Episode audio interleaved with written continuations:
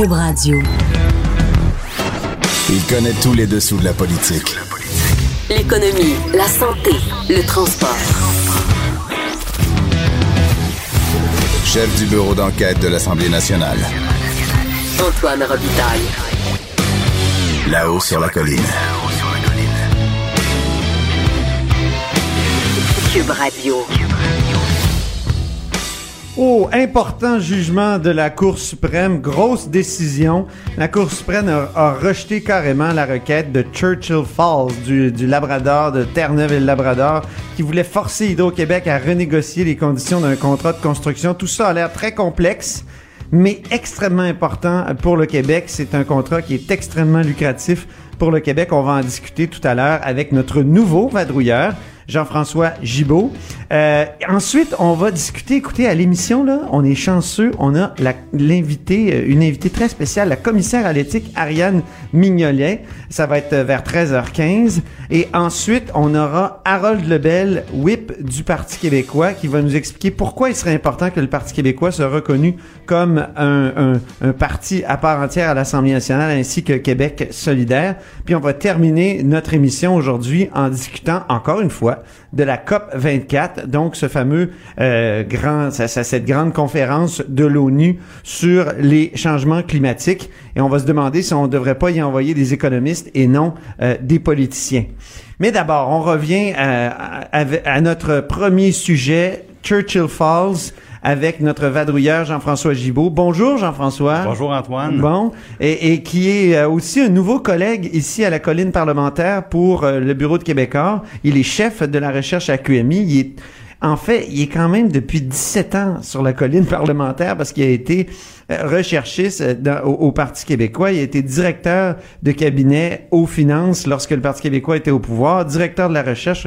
Euh, donc, euh, c'est quelqu'un qui connaît bien les chiffres, bien euh, et, et notamment qui connaît bien ce, ce dossier-là de Churchill Falls. Pourquoi c'est c'est si important aujourd'hui que la Cour suprême dise à Terre-Neuve de de- de- d'aller se faire foutre finalement? Ah, ben, excusez, non, de, de, de- de- que le Ben- contrat de- devait... Que, contrat, au fond, c'est un contrat.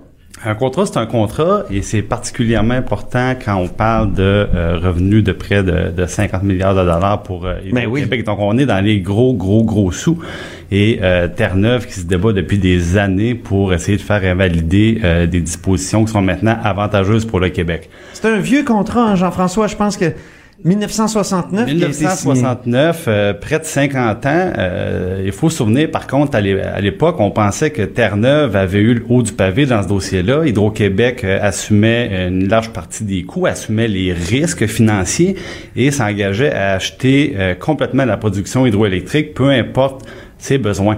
Euh, sauf qu'avec le temps, euh, le- le- le- la disposition fait en sorte que c'est devenu très avantageux pour le Québec. On parle, Antoine, de 0,2 sous le kilowattheure. OK, 0,2 points sous le kilowattheure là, pour pour nos, nos, nos auditeurs là, c'est c'est vraiment peu par rapport à ce qu'on paie nous à la maison Ben, écoutez, mettons. même les, les, euh, les citoyens au Québec ont des tarifs euh, avantageux, mais c'est quand même une première tranche de 6 sous. Puis pour les consommateurs plus importants, ça augmente à 9 sous. Donc ça donne euh, l'ordre de grandeur. Puis là c'est de 0, 2 sous le kilowattheure. Ok. Et euh, c'est toujours à mettre dans le contexte où actuellement à Terre-Neuve, ils ont un nouveau projet de développement euh, électrique où c'est le festival des dépassements de coûts. Euh, le projet va atteindre 13 milliards et là Terre-Neuve, c'est pas la population du Québec pour supporter ça. En français, on, appelle ce projet-là le projet du rat musqué. Hein? Oui, Muskrat Falls. Falls. Et euh, euh, la société publique indique que les citoyens pourraient devoir des euh, payer des tarifs d'électricité qui vont doubler au cours des deux à trois prochaines années. Ça risque d'amener la, la province de Terre-Neuve et Labrador à la banqueroute, d'après ce que j'ai compris. Ben, ça a des conséquences économiques et financières extrêmement importantes. On parle de près de 23 sous le kilowattheure pour les citoyens de Terre-Neuve. Et là, le gouvernement fédéral s'implique, euh, fournit des garanties de prêt, tente de, limiter les coûts. Euh, il y a M. Williams, l'ancien premier ministre, qui est trop prise avec ça aussi devant des, des instances judiciaires. Donc, euh, à Terre-Neuve, les gens ne sont vraiment pas de bonne humeur avec ce dossier-là. Puis là, donc, on voulait forcer Hydro-Québec, en allant devant les tribunaux, à renégocier le vieux contrat de 1969 69. qui vient à expiration en 2041. 2041, donc euh, on parle d'un prix de 0,2 sous le kilowattheure qu'on- que le Québec euh, va pouvoir euh, va pouvoir bénéficier encore longtemps. Euh, puis aujourd'hui, ben, on a le nouveau ministre qui commentait la, la, la situation. Le ministre québécois, ben oui, Jonathan Julien. Jonathan Julien aujourd'hui qui euh, essayait de tendre des perches du côté de, tendre des perches du côté de Terre-Neuve. Euh, on sait que M. Legault, en campagne électorale, lui, s'était engagé euh, à exporter, à construire, dans le fond, d'autres barrages d'hydroélectri- d'hydroélectricité, même si on a des surplus au Québec. Et maintenant, il faut trouver preneur pour cette électricité-là.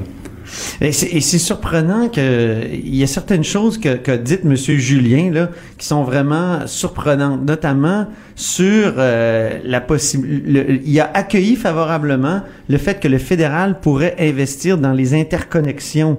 Euh, et ça, et ça, je veux dire, euh, habituellement, le gouvernement du Québec dit non. hein. Absolument, le gouvernement du Québec dit non. Euh, c'est Bon. l'inverse de la position traditionnelle du Québec et euh, peut-être même un peu surprenant pour euh, le gouvernement de M. Legault, qui s'est toujours dit plus nationaliste que celui de, de Philippe Couillard. Puis on, on- je pense qu'on a l'extrait de sur l'interconnexion de, de Monsieur Julien, donc Jonathan Julien, le ministre québécois, qui qui dit qu'il est, qu'il est favorable. Écoutons-le. Euh, On a vu que le gouvernement fédéral s'est montré intéressé à financer des interconnexions entre les provinces. Est-ce que ça, ça crée des, conditions peut-être favorables à un rapprochement avec Terre-Neuve sur la question hydroélectrique? Écoutez, je pense qu'on accueille favorablement euh, la volonté du fédéral de venir financer sous, la forme qu'on verra des interconnexions interpro- interprovinciales également avec les États-Unis. Euh, nous, on l'a toujours dit, comme gouvernement, on veut favoriser l'exportation, on veut en réalité favoriser cette exportation et l'utilisation de nos, nos surplus énergétiques.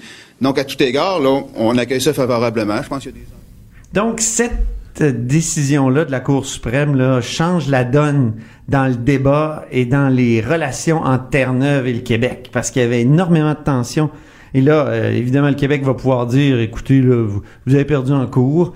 Maintenant, euh, ce- ce- le, gros projet de Muscat Falls, vous pourrez envoyer votre électricité par des lignes, euh, je veux dire, terrestres, par le Québec, parce qu'ils sont obligés, s'ils veulent vendre leur électricité aux maritimes, par exemple, d'envoyer par des lignes terrestres, alors que là, le fédéral, il y a quelques années, avait dit, ben, on va, on pourra aider Terre-Neuve, ou on va aider Terre-Neuve. Je pense qu'il y avait une garantie de prêt de quoi, 4 milliards, Une garantie de prêt importante pour limiter les ça. frais de financement. pour aller en sous-marin.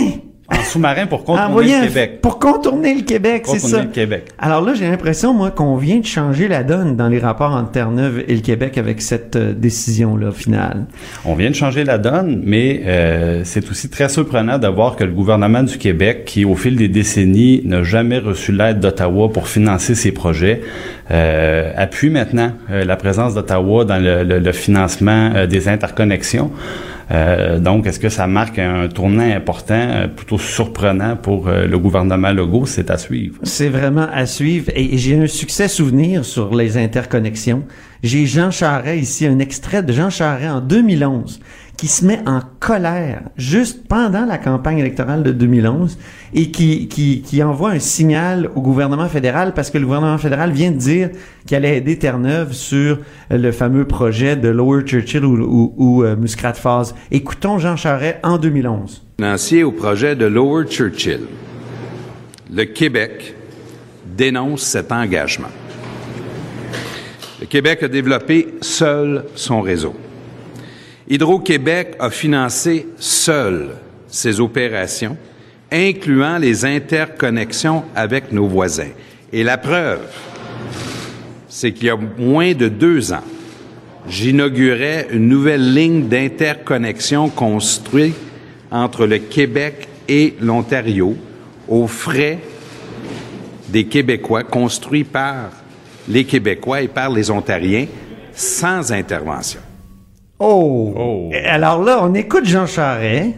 Je sais pas si les auditeurs ont compris, mais Jean Charest est plus nationaliste que le gouvernement qui vient d'être élu qui dit qu'il est nationaliste. C'est vraiment surprenant parce que là, le gouvernement, là, le, le gouvernement, c'est-à-dire le ministre Julien nous a dit ah ben c'est correct que le fédéral se mêle les interconnexions. C'est le monde à l'envers. en C'est le monde à l'envers. C'est vraiment surprenant. C'est le monde à l'envers. Euh, concrètement, ce que ça veut dire, c'est que les citoyens québécois, évidemment, qui, qui paient leur impôt à Ottawa comme les comme les autres Canadiens, ben vont payer pour des, des interconnexions euh, pour d'autres provinces, alors que dans les dernières années, les Québécois ont payé seuls leurs interconnexions, que ce soit avec les États-Unis ou avec l'Ontario. Euh, donc, est-ce qu'il y aura une réclamation qui va accompagner cette nouvelle position-là Euh, Ça pourrait certainement se défendre comme point de vue. C'est vrai. Puis euh, en plus, on, on, on doit se demander si, euh, si, si le fait, qu'est-ce que le fédéral vient faire euh, là-dedans, parce que il peut y avoir Ben, des incidences financières. C'est des fédéral. incidences financières, des incidences juridiques, parce que le, le Hydro-Québec a toujours été Ça devient de compétence fédérale? Ça devient de compétence fédérale et je crois pas que euh, ni le gouvernement du Québec ni Hydro-Québec a avantage à ce qu'Ottawa dorénavant ait le dernier mot ou même ait une implication dans le développement des projets d'Hydro-Québec. Non. Et là, c'est une brèche importante que euh, le ministre a ouvert aujourd'hui. Certainement une brèche qui euh, ne tombera pas dans l'oreille d'un sourd du côté d'Ottawa. oui, absolument. Autre surprise dans ce point de presse-là de Jonathan Julien, il est ouvert à ce que Hydro-Québec se lance dans l'éolien. On peut écouter, euh, c'est évidemment le, le- le projet Appuyat. Écoutons euh, Jonathan Julien sur l'éolienne. Hydro Vu pourrait se lancer dans la production d'éo- d'éolien, par exemple, parce que c'est une des possibilités quand vous dites que vous regardez toutes les options. Alors, comme je vous dis, on regarde toutes les options et on viendra pour vous rencontrer quand on aura officialisé la décision. Je comprends que quand vous dites on Vous regarde toutes les on options, regarde ça veut dire que vous regardez celle-là aussi. Écoutez, alors, Hydro-Québec, le gouvernement regarde toutes les options. Vous Ben, en 2013, quand on avait annoncé la- la- la- la- la- qu'on complétait le fameux bloc de 4000 mégawatts qui avait été lancé par le gouvernement Charret, mais en 2013, c'était le gouvernement Marois, euh, on avait dit que ce serait Hydro-Québec qui ferait les éoliennes sur la côte nord. Et Ben là, oui. c'est le gouvernement Couillard après qui a défait ça. Et là, il semble que le gouvernement Legault veuille retourner à, à la, à la décision antérieure, c'est-à-dire que ce soit Hydro-Québec qui fasse les éoliennes. C'est si j'ai bien compris, euh, Jean-François. Exactement. Les, euh, la, la- la- nouvelle position là aussi où euh, on revient à ce qui avait été envisagé à l'époque euh, du Parti québécois, c'est-à-dire qu'Hydro-Québec soit le maître d'œuvre. Euh, maintenant, le, le- le pas important qui est franchi, c'est que malgré le discours qui est tenu par M. Legault tout au long de la campagne électorale et même dans les, dans les dernières années, il y a maintenant une ouverture quant au projet euh, éolien, plus particulièrement du côté d'Appuyat. Même si on est en surplus, parce qu'il Même insiste- si on est en surplus. c'est- Ça, c'est vraiment surprenant. Pour les, les prochaines années. Ben merci infiniment, Jean-François. C'était une bonne première. Puis Ça plaisir. je suis sûr que tu vas revenir euh, nous euh, donc nous, nous nous vadrouiller ça comme il faut. Alors merci infiniment. Là-haut sur la colline. Une entrée privilégiée dans le Parlement. 13h, 14h. Cube Radio. Eh bien, on a le privilège à la haut sur la colline de recevoir la commissaire à l'éthique euh, à l'Assemblée nationale, Ariane Mignolet. Bonjour. Bonjour, Monsieur Robitaille. Merci d'être avec nous euh, aujourd'hui. Et euh, la question moi, que je, je vous ai lancée puis qui me vient le plus spontanément, c'est qu'il y a 67 nouveaux députés à l'Assemblée nationale. J'imagine que pour un commissaire à l'éthique, euh, ça représente un boulot considérable. C'est effectivement un, un grand défi, euh, surtout pour une institution qui, est- qui est aussi jeune que la nôtre, parce que quand même, le commissaire à l'éthique, ça fait seulement quelques années que ça existe. Il y a eu une seule personne titulaire avant moi, donc on est encore en, en, en En développement? progression, en développement. en- en- donc- donc, c'est sûr que c'est un, nombre considérable, mais en même temps, c'est un, c'est un beau défi. C'est, c'est, c'est, on, on, on doit conjuguer avec, euh, avec toutes ces, ces nouvelles réalités.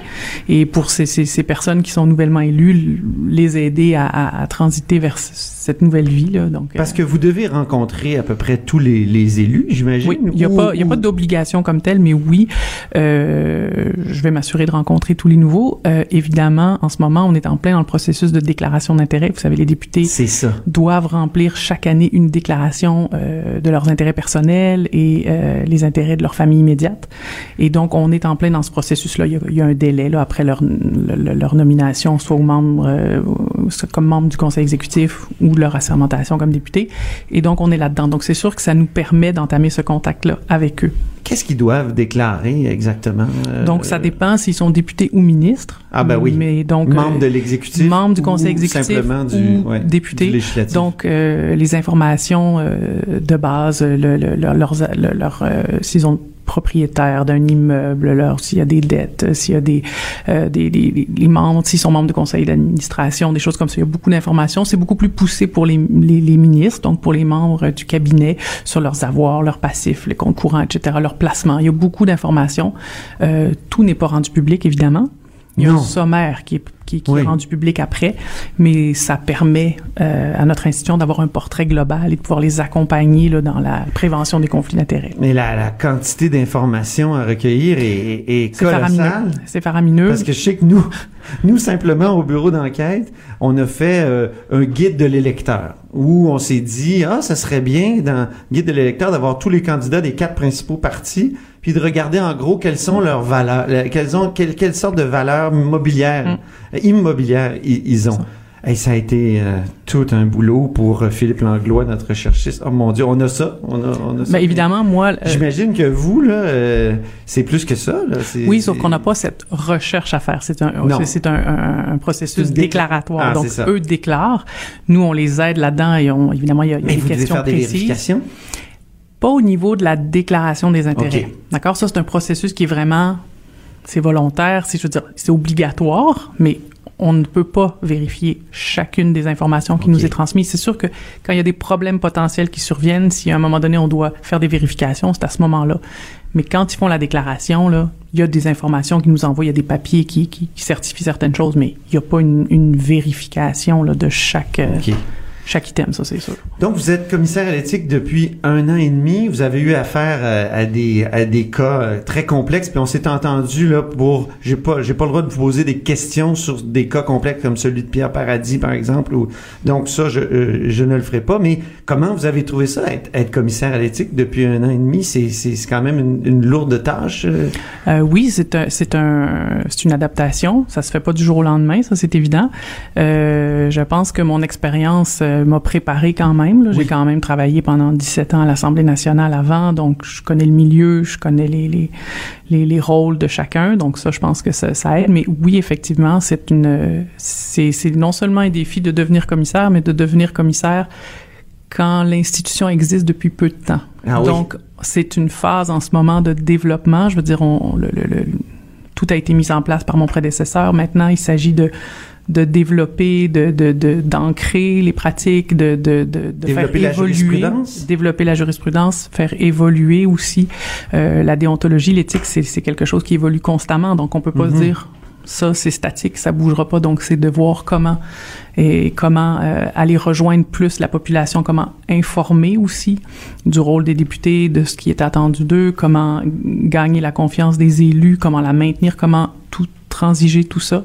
Donc, il y y, a comme un équilibre à, à, à, à établir. Mordre, mais pas trop. Mordre, c'est non, mais c'est vrai, c'est Non, un mais peu il y a- ça parce que votre équilibre. prédécesseur, on, on lui reprochait Mm. beaucoup de ne pas mordre assez que dans, dans, dans le débat public en général.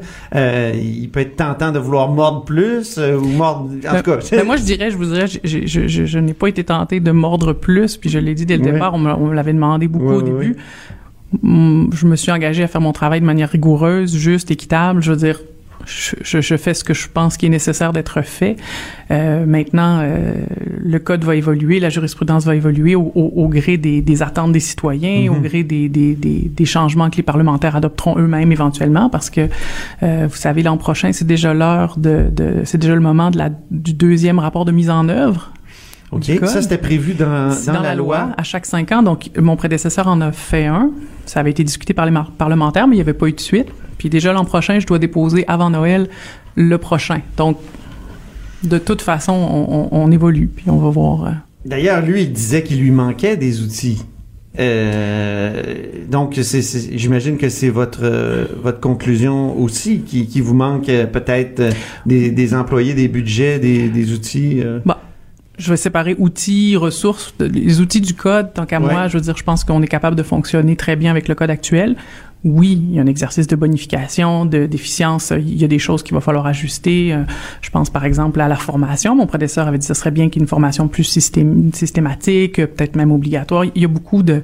Faut penser qu'on a quand même euh, la clientèle du code, du règlement, des règles. C'est c'est pas loin de 1000 personnes. Mm-hmm. Parce qu'il y a tout le personnel politique, tout ça. Donc je pense qu'il y a Mm-hmm. donc, c'est, c'est, euh, c'est, c'est- je pense qu'il y, y a lieu de faire des bonifications, mais au niveau des outils euh, euh, pour épauler les députés, pour euh, veiller à l'application des principes éthiques, je pense que la base est là. là. Il y aura sûrement des, des, des, des mais je, man- je n'ai pas l'impression de manquer d'outils. Non, Non? ça c'est une chose. OK.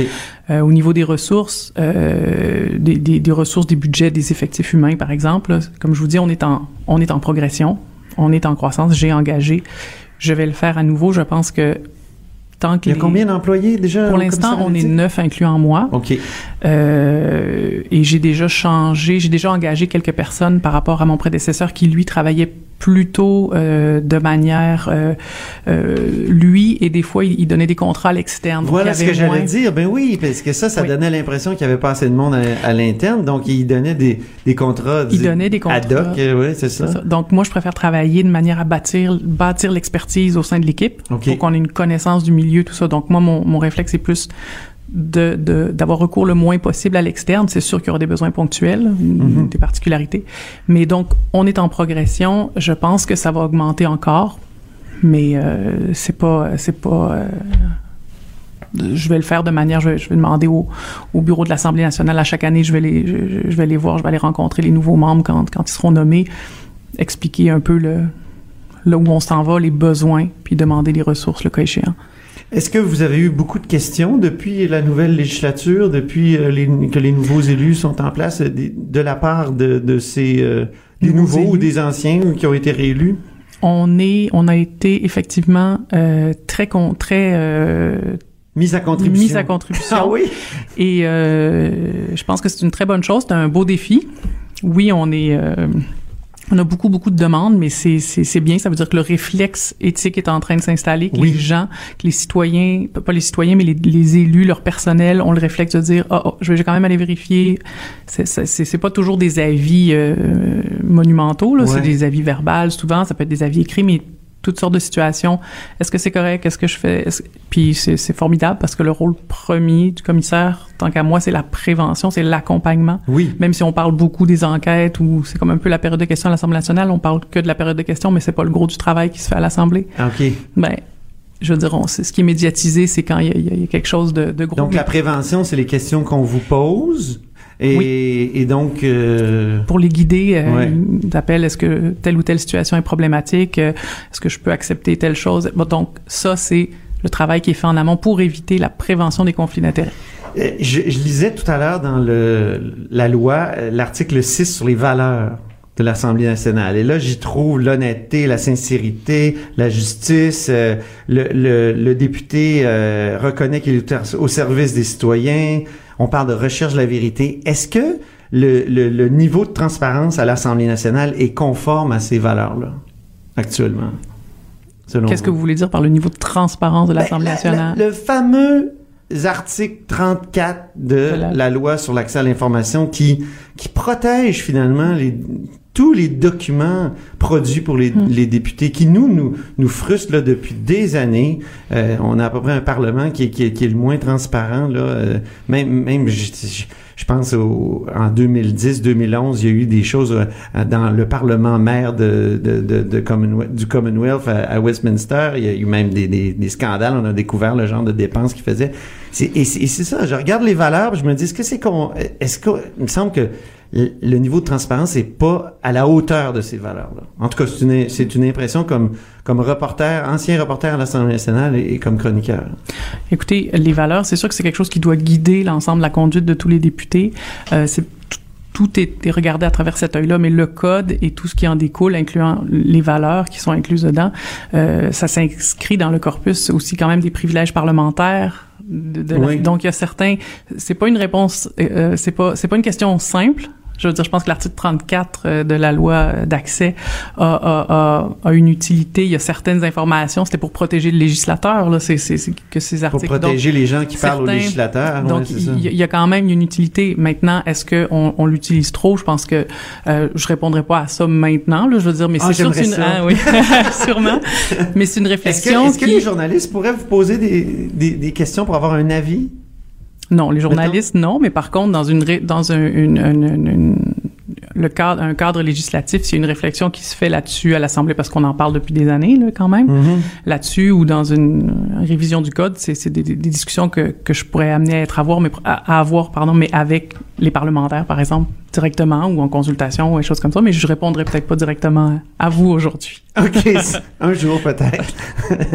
Et vos bureaux sont pas dans, au Parlement, hein? Non, c'est au Carré Duville. C'est volontaire, ça? Ou oui, je pense qu'il y avait, il y avait une, y avait une volonté, une volonté d'être proche, mais pas dans le... Pour pas être socialisé nécessairement avec euh, Oui, peut-être que pour... pour, euh, pour euh, c'est pour aussi la, la confidentialité, marquer une, rupture, une rupture. Les gens qui viennent nous voir, c'est souvent de manière confidentielle, euh, peut-être pour pas être... Mais très bien. Merci beaucoup, Ariane Mingolet. Ça m'a fait plaisir. C'est très intéressant. Et euh, j'espère que vous reviendrez à notre micro pour répondre à ma fameuse question. D'accord, on, on en jamais.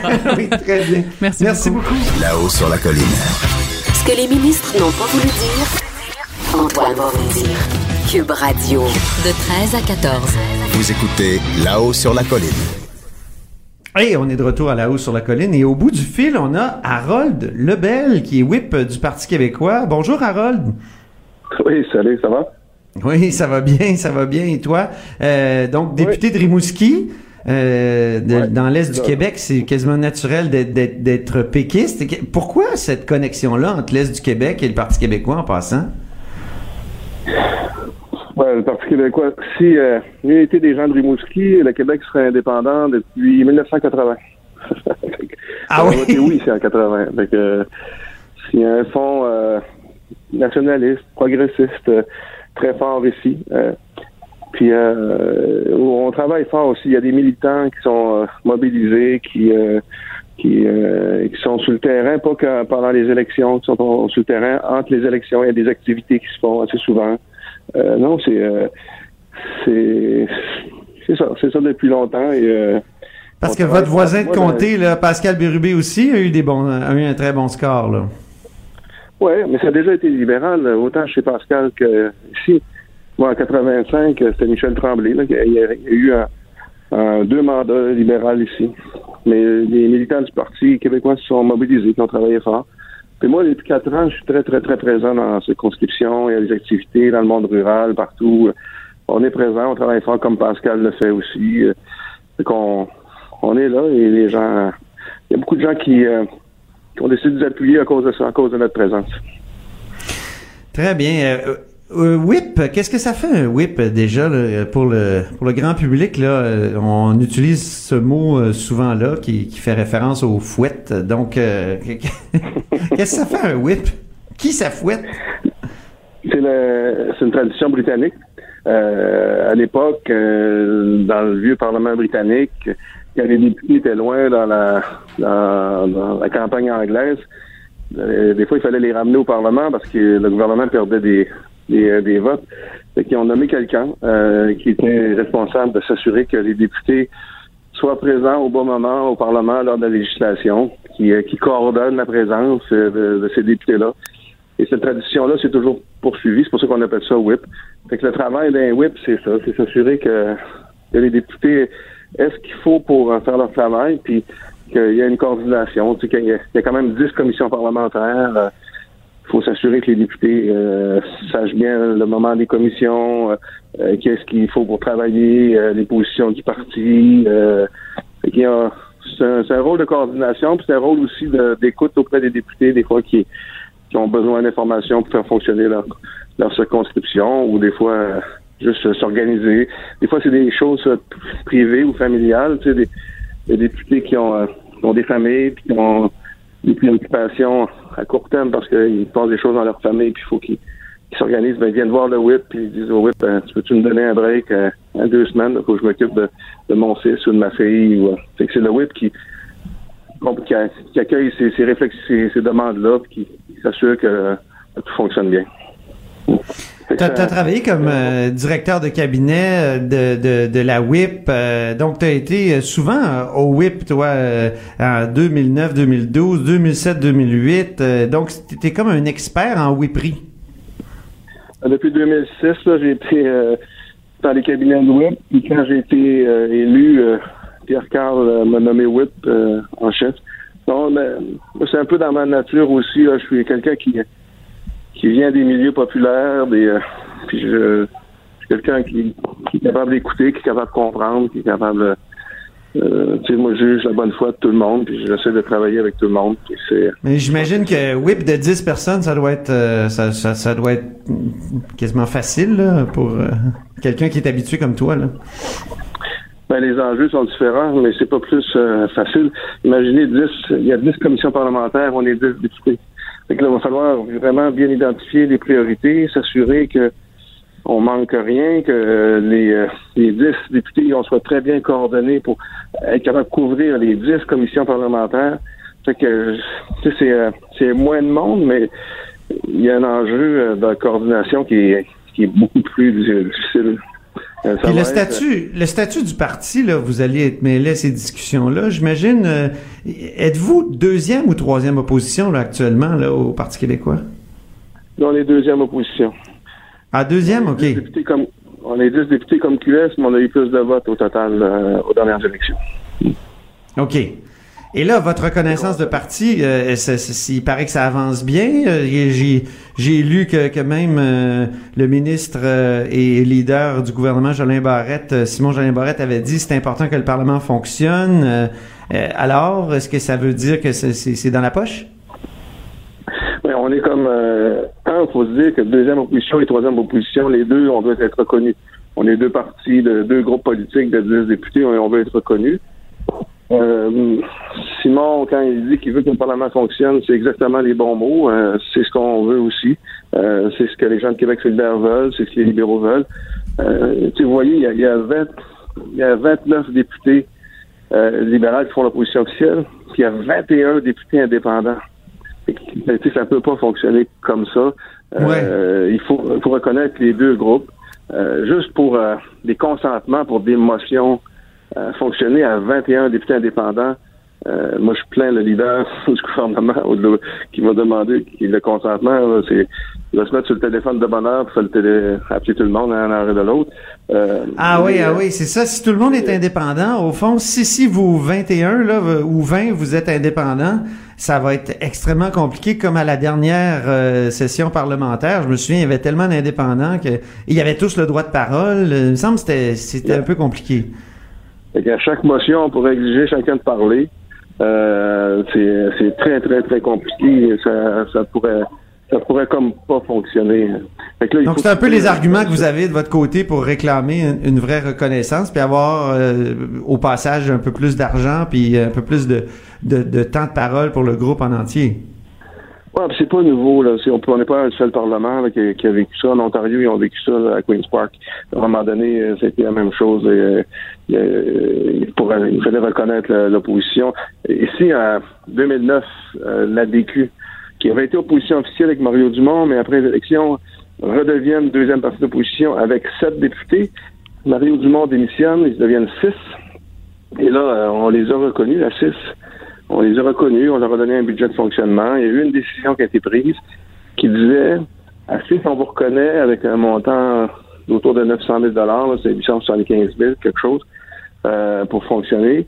On vous reconnaît, euh, on vous reconnaît à 6 avec un chef et un leader. Dans la décision, on disait, si vous aviez, vous montez à 10 députés, on va vous reconnaître un whip. La décision était vraiment toute faite, elle est là, elle existe, le précédent est là. Sauf que, mm. on a pris une décision, euh, pas. Euh, on l'a pris pour cette législation-là. On n'a pas euh, mis la décision pour les années suivantes. C'est ce qu'il faut qu'aujourd'hui on corrige en, se basant sur cette décision-là et en la, remettant à jour aujourd'hui. Ah, donc, quand est-ce qu'on va le savoir, Harold, que si vous êtes euh, parti reconnu d'un côté et de l'autre, là? Ben, comme dit Simon, comme dit, on veut que le Parlement fonctionne. Le Parlement commence le 27. Ben, on a jusqu'au 27. Ah oui, OK. Puis les discussions doivent être euh, assez, euh, assez, comment dire, intense? Ben, intense. Euh, du moment où tout le monde est de bonne foi, puis je pense que tout le monde est de bonne foi, tout le monde veut que le Parlement fonctionne. À partir de ce moment-là, euh, puis on, on a parlé beaucoup de réformes électorales. On veut peut-être revoir le, mode le, le, mode d'élection du proportionnel. On veut reconnaître les partis politiques. Ben, si on est dans cette mouvement-là, on devrait ça devrait bien aller. Et là, on a on va travailler sur euh, s'entendre sur les budgets. Là-dessus, le précédent de, 2009, euh, c'est un précédent qui, est intéressant, donc on, peut partir de ça. Et ensuite, pour ce qui est des commissions parlementaires, du temps de parole, alors, on va nous déposer. Si on change le, mode de scrutin, là, ça, il va y avoir euh, peut-être le même nombre de députés, mais peut-être beaucoup plus de partis. J'imagine que ce qu'on prépare là comme négociation, euh, ça va servir euh, dans l'avenir. Ben, c'est clair que sur le fond des choses, si on se dit qu'au Québec maintenant, on le voit, là, la fin, c'est la fin du bipartisme. il y aura il y a plus de partis politiques. Il y a des partis politiques qui ont fait des bons scores dans, la campagne, ben, il faut reconnaître ça. Il faut reconnaître ce phénomène-là. Puis il faut respecter les gens qui ont, qui ont voté pour ces formations politiques. Nous, on, on représente nos électeurs, on représente euh, des gens qui nous ont appuyés, comme Québec solidaire, la même chose. On fait qu'on a droit à l'équité, et c'est ce qu'on demande. OK, ben merci beaucoup, euh, Harold. Ça va marcher. Moi, je suis confiant. Puis, le Parlement de Québec, on a toujours réussi à trouver des façons de fonctionner. Puis, c'est un, lieu démocratique qui est important pour voir ça marcher. Merci. Alors, c'était Harold Lebel, whip euh, du Parti québécois et député de Rimouski. On dit souvent que les murs ont des oreilles. Nous, on a deux vraies oreilles à l'intérieur des murs du Parlement. De 13 à 14. Là-haut sur la colline. Oui, on est de retour à la hausse sur la colline et on parle euh, maintenant de la COP 24, la COP 24, donc grande conférence de euh, de l'ONU sur les changements climatiques qui va avoir lieu en Pologne euh, très prochainement. On en a beaucoup parlé ici au Québec, entre autres parce que le nouveau premier ministre François Legault, qui d'une part disait qu'il était de plus en plus attentif au fait que le Québec doit en faire plus pour lutter contre les changements climatiques, eh ben il avait dit ça dans son discours d'assermentation. Là, il a décidé de ne pas aller à la à la fameuse euh, à la fameuse conférence de la COP 24, ce que plusieurs plusieurs ont dit ben voilà, il, il est pas cohérent. Euh, moi je pense qu'il y avait des bonnes raisons de pas y aller là, peut-être que c'était quand même une conférence dont il disait qu'elle était technique et tout ça, mais on va en discuter avec euh, Guillaume Hébert, Guillaume Hébert qui est, qui est blogueur au journal de Montréal, mais d'abord et avant tout qui est chercheur à l'Institut de recherche et d'information socio-économique. Bonjour Guillaume. Bonjour. Est-ce que François Legault aurait dû y aller? Euh, oui, je pense que ça aurait pu être éducatif pour euh, pour Monsieur Legault et pour son équipe euh, parce que pendant la dernière campagne électorale, donc c'est pas un enjeu qui était très très central et on sentait des fois un peu dépassé par l'enjeu environnemental ou les enjeux climatiques. Donc ça aurait été un cours en accéléré là, changement climatique 101. Oui, ça aurait été bien des fois de baigner dans un environnement avec les bonnes personnes. Ça, c'est ça, ça permet d'apprendre euh, plus rapidement. Euh, et c'est pour ça que on s'est dit, euh, nous, les risques, là, ben, faute de le voir s'il va pas, ben, peut-être qu'on pourrait quand même envoyer des gens qui ont des choses intéressantes à dire. Ben, c'est ça qui est intéressant parce que d'une part, vous dites, bon, il aurait dû y aller, mais en même temps, ça serait peut-être mieux qu'on envoie des économistes, notamment du mouvement Desjardins là-bas. pourquoi? Ben parce que Desjardins, il y a le mois dernier, en fait, ils ont publié une, une, étude, euh, une étude d'une dizaine de pages euh, qui nous a surpris un peu, qui nous a agréablement surpris, euh, parce que c'est une étude, grosso modo, qui fait une critique du PIB, donc du produit intérieur brut. C'est euh, c'est mal l'outil principal qu'on utilise en économie pour parler des économies, pour comparer les économies, puis pour mesurer euh, la richesse.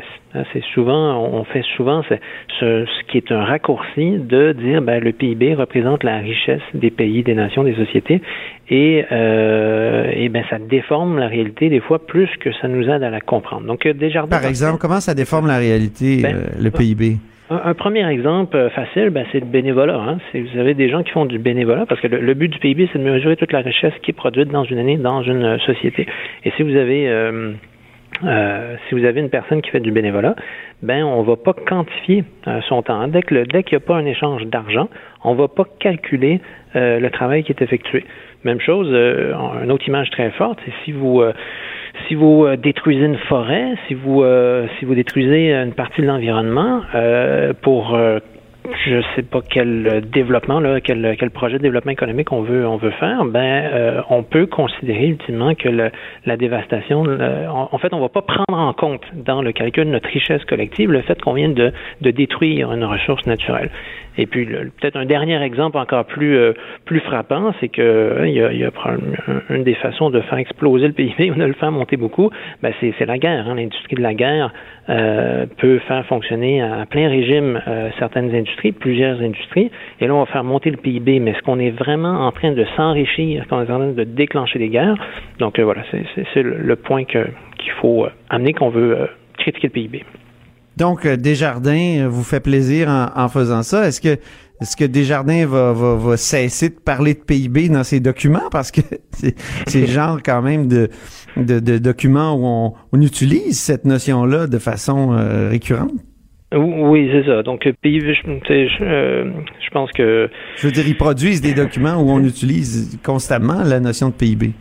Oui, c'est ça. C'est pour ça que je me demandais s'il y avait la dissonance cognitive un peu dans, tout ça aussi. Oui, c'est ça. Euh, parce que oui, ça ça va pas changer du jour euh, au lendemain. C'est un peu c'est ça qui est euh, un bout du paradoxe aussi dans lequel on est. Puis il n'y a pas juste euh, pas Desjardins, même à la limite, je pourrais dire que l'IRIS, on est en partie, euh, on, on, se rend un parti coupable de ça, parce que dès qu'on parle d'endettement public, on compare systématiquement ça au PIB. Donc le, PIB est un outil, malgré tout, qui rend service. Le problème, c'est quand on l'utilise pour simplement en faire un équivalent de, de des questions de richesse. Hein. Ce qu'il faut, dans le fond, c'est élargir les perspectives et c'est aussi le mérite euh, de, la, publication de Desjardins qui se disent, ben, si on veut porter un, regard plus complet sur notre société, il faudrait regarder une série d'autres euh, euh, indicateurs et euh, et donc voir un portrait qui euh, qui, euh, qui est plus complet. au niveau international, on avait déjà commencé ce type d'exercice-là. Peut-être le plus connu, c'est l'indice du développement humain, l'IDH, qui était produit par le le PNUD, là, le programme des Nations Unies pour le, développement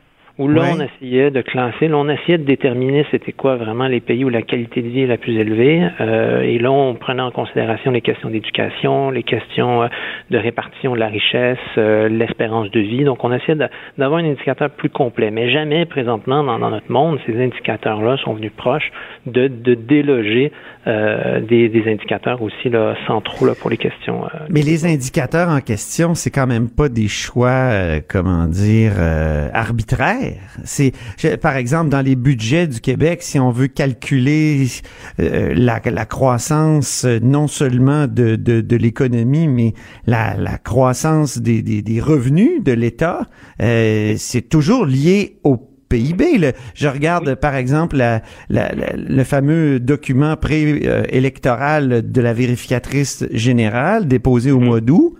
Euh, mm-hmm. c'est ce qu'elle disait. Là. Il y avait des, on, calculait selon le PIB réel, euh, le PIB nominal, et puis c'est comme ça qu'on pouvait savoir si il va avoir assez d'argent pour l'État pour payer les programmes sociaux. Donc, euh, je sais pas, est-ce qu'on pourrait utiliser un, autre indicateur? C'est souvent ce que je comprends pas. J'ai déjà discuté aussi, débattu avec un, philosophe anglais critique de, la notion de croissance. J'avais posé cette question-là et la réponse n'était pas satisfaisante. Mm-hmm. Ben, là, première chose qu'il faut dire, c'est qu'il y a une part d'arbitraire. Hein? Et le meilleur exemple de ça, c'est ce qu'a fait récemment l'Institut euh, statistique national au Royaume-Uni, où les autres se sont dit, ben là, il va falloir euh, avoir une vision plus claire de la richesse euh, qui est produite chaque année. Ah et donc, il va falloir prendre en considération le trafic de drogue et la prostitution. Ils l'ont fait. Ils l'ont fait. Et donc, l'impact de ça sur le PIB, ça a été de le faire grandir de 9,7 milliards de livres sterling euh, pour l'année 2009. Hein. Donc, ça, c'est une décision qu'on pris en 2014. Euh, donc, ce que ça veut dire, c'est que malgré tout, il y a une part d'arbitraire. Hein. Tout ça, il y a une part de euh, d'évaluation de comment on le fait. Après ça, là, vous avez tous les économistes écologistes qui eux autres vont dire que si vous, vous quand on fait des calculs, euh, quand on fait le, le, les, finances, même la, vérificatrice générale fait ça aussi dans, dans, les exercices qu'elle a fait. Donc, on prend en compte les actifs, les passifs, on, on regarde l'ensemble de tout ça, et les économistes écologistes, eux, vont débarquer et dire, ben, dans le passif, maintenant, euh, ou les actifs, va falloir rentrer euh, des données sur notre notre environnement, notre écologie. Là, il, y a, des pentes dangereuses aussi là-dedans, là, d'essayer de tout monétariser tout le temps, mais il y a des gens qui disent que ça, ça devrait faire partie néanmoins de la, des, calculs. Oui, ben déjà dans les dans les bourses du carbone et tout ça, c'est une façon d'inclure le prix de, de, de, la pollution pour justement euh, encourager à, les entreprises à, à dépolluer. C'est vrai. C'est un exemple d'endroit de, où on essaie de quantifier tout ça, mais euh, mais c'est ça. Ça n'a pas une incidence comme telle sur le, calcul euh, du PIB qui reste euh, davantage, ouais, c'est ça, davantage central. C'est pas comme si on avait changé notre comptabilité nationale pour inclure ces considérations-là non plus. Oui, c'est ça. Mais vraiment, c'est les croissances des... Par exemple, quand on essaie de prévoir la, croissance des revenus autonomes de l'État du Québec, c'est toujours lié à une au PIB nominal, au, aux prévisions de croissance du PIB nominal. Donc, euh, c'est là où je comprends pas comment on peut s'en sortir. Est-ce qu'on là, est-ce qu'on pourrait, euh, je sais pas moi, euh, comme vous dites en Angleterre, comme comme faire comme en Angleterre, c'est-à-dire calculer la prostitution puis le, marché noir, là, je sais pas, mais mais mais ça, ça rentre pas dans les coffre de l'État non plus. On peut pas, on peut pas prévoir. Donc c'est c'est dur de d'avoir autre chose que que le PIB. Puis s'il y a pas de croissance aussi, il y a, y a pas il y a pas de croissance des revenus. Euh, Comment payer nos programmes sociaux si on n'a pas de croissance des revenus? Euh, ben là, c'est là que euh, il y a un bout de, de, de, du, du, déploiement technique des questions de décroissance là que je maîtrise pas assez bien pour m'avancer. Ok. donc là, c'est là que je veux pas trop m'avancer. Cela dit, c'est c'est c'est cette difficulté, en fait, c'est aussi ce que je voulais soulever avec le biais, en fait, que je publie euh, aujourd'hui, cette difficulté-là de, de s'émanciper dans la, dans la pensée. À partir, il y a, il y a, il y a des gens qui essaient de, de, de nous éloigner, de ça, de la centralité du, du PIB dans nos réflexions, nos analyses. L'exercice n'est pas évident, l'exercice n'est pas facile, mais à mon avis, de, de le faire, l'exercice, c'est aussi une façon de nous, euh, nous faire prendre conscience à quel point on est dépendant de cette, cette idée de croissance, alors que on, c'est ça, de plus en plus de gens s'entendent pour dire que il faut se questionner sur la croissance. Est-ce que c'est faut changer le contenu de la croissance ou est-ce qu'il faut comme penser davantage en forme de décroissance là les, Ah ben oui, c'est ça, ça c'est toute une question aussi. Euh, parce que plus on plus on a des choses, par exemple des objets jetables, plus la, croissance euh, peut peut augmenter, alors qu'on on se retrouve avec des problèmes de gestion, par exemple des déchets épouvantables. Oui, oui, et, en même temps, il y a des gens qui vont se dire, ben, si on est capable de transformer la croissance pour qu'elle soit entièrement verte, ben là, ils vont ben dire, c'est ça que ça nous prend, mais il faut qu'elle soit verte. Merci beaucoup. Merci beaucoup, Guillaume Hébert, chercheur à l'Institut de recherche et d'information socio-économique et blogueur, blogueur au JDM. Cube Radio.